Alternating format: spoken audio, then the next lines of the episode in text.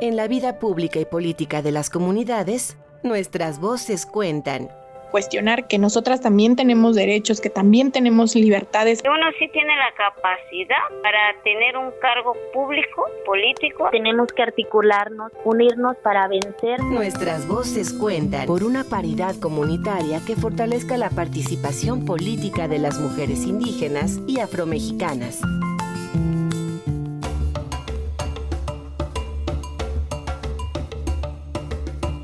Yo soy Tobian Ledesma, soy eh, afromexicana de la Ciudad de México. Mi afrodescendencia viene por mi mamá y mi abuela, que eran mujeres afrocubanas, inmigraron a México y bueno, yo ya nací aquí. Si bien mis ancestros no están en el territorio mexicano. Venimos de un mismo proceso histórico que es los periodos de esclavización. Yo actualmente soy directora general del Mecanismo de Protección a Personas Defensoras y Periodistas de la Ciudad de México y es una institución del gobierno de la Ciudad de México.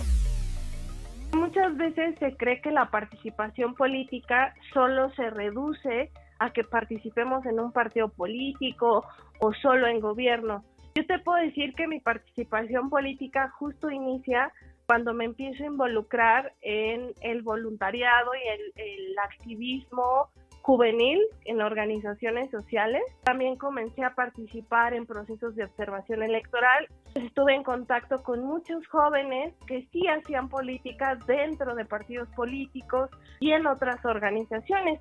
Y si bien los caminos eran diferentes, pues nos encontrábamos a la hora de defender una agenda de derechos humanos, una agenda de juventudes.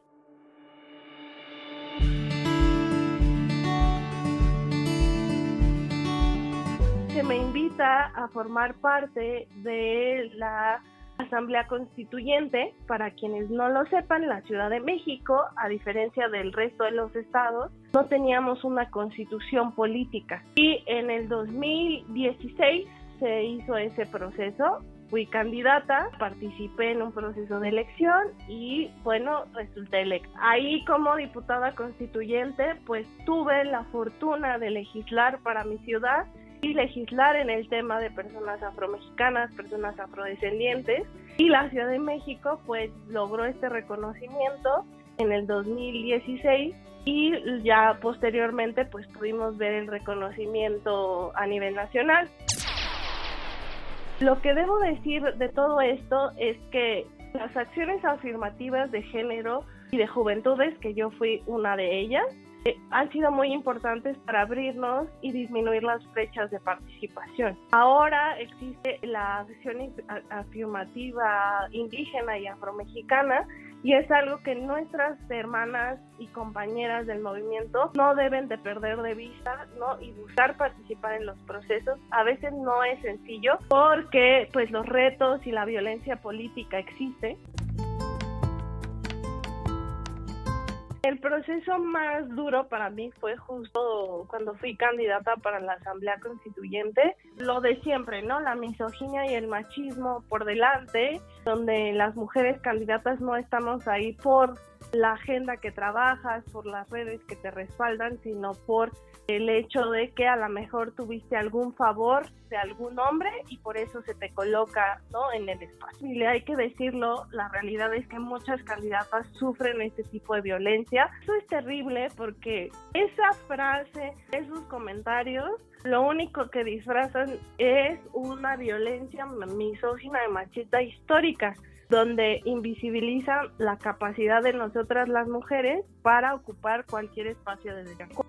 Cuando haces participación política en una campaña, los recursos económicos son una brecha de desigualdad frente a candidatos hombres. Las candidatas y a veces las candidatas jóvenes nos encontramos ante un reto súper grande de cómo trabajar en recursos económicos.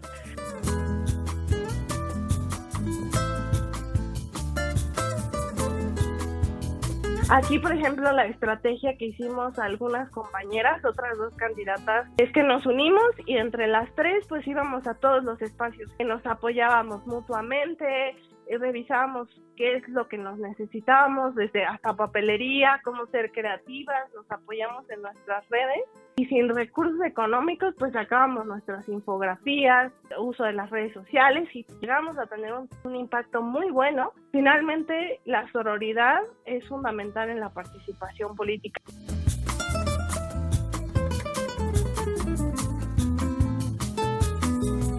Yo siempre he dicho que vivir en democracia no es algo simple ni cómodo.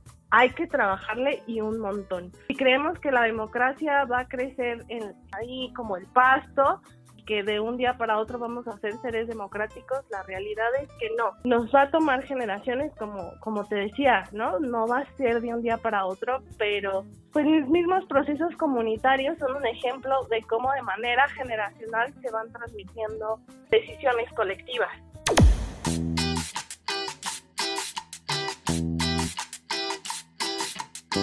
Las mujeres tienen el derecho de participar solo por el hecho de ser mujeres y ser personas. Y las mujeres afromexicanas y las mujeres indígenas tienen este mismo derecho igual que los hombres. Entonces es muy importante que sigamos transmitiendo esta esta lucha, porque es una lucha que pues se nos ha venido excluyendo, porque a nivel jurídico el lenguaje no incluyente nos privó del derecho de votar durante mucho tiempo. Se reforma la constitución y entonces dicen las y los mexicanos y entonces ya tenemos el derecho al voto, ¿no? Cosas de este tipo son las que históricamente nos han ido excluyendo de ciertos espacios, junto con la visión de que las mujeres tenemos que estar en casa, cuidar a las y los niños, dedicarnos a los cuidados del hogar. Las personas nos tenemos que dedicar al cuidado de nuestro hogar, al cuidado de nuestros adultos mayores, de los niños. Y las niñas, las tareas tienen que ser repartidas de manera igualitaria para que también allá afuera, en el espacio laboral, en el espacio público, la vida también sea igualitaria. La vida también sea igualitaria. Nuestras voces cuentan por una paridad comunitaria, una serie producida por la Sandía Digital, La Voladora Radio, Ojo de Agua Comunicación y Radio Sinaca, en colaboración con el Instituto Nacional Electoral.